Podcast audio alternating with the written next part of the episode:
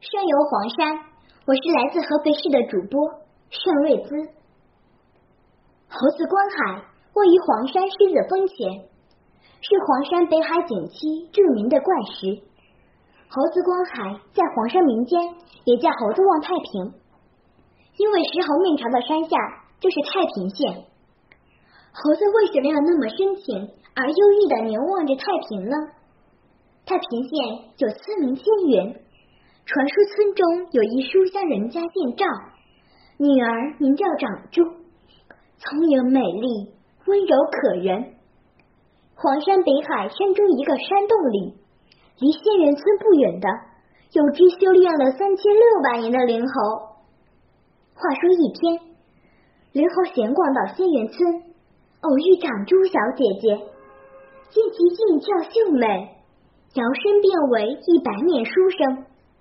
自称是黄山北海山寨主的儿子，向赵家老夫妇求亲。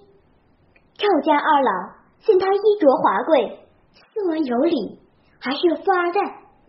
长珠小姐姐一看外貌俊秀，还是小鲜肉，非常喜悦，就同意了。灵猴去仙园村赵家迎亲，长珠被抬到洞府，只见陈设富丽，宾客满座。可是，等到夜深席散，灵猴酒醉，加之劳累，竟然现出了猴子原形。新娘吃惊，发现自己嫁的公子竟然是长了一身绒毛的猴子。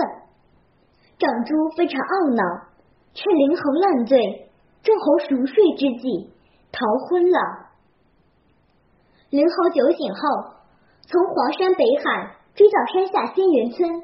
不见新娘踪影，灵猴从此茶饭不思，朝思暮想，但又知人猴无缘，只得每天攀上悬崖，端坐石上，向着东北方向的仙园村呆呆凝望。年深月久，便变成了黄山如今这一实景。当然，这是一个美丽的传说。《大黄山纪录片》里介绍说。普通人并不明白，重达五百多吨的飞来巨石是怎样登顶这高山之巅，呈现如此奇特的景观。常为人们津津乐道的猴子观海，到底是怎样形成的，却鲜为人知。中国地质科学院研究员蒲庆余从二零零六年开始主持了为期六年的黄山地貌景观研究。他说。黄山能够成为历史名山，一个重要的原因在于，黄山拥有以花岗岩地貌为代表的独特景观资源。很久以前，这个地方是一块平地，那么花岗岩风化了，风化以后形成一个比较厚的风化层，叫风化壳。由于地下的抬升，两边进行切割。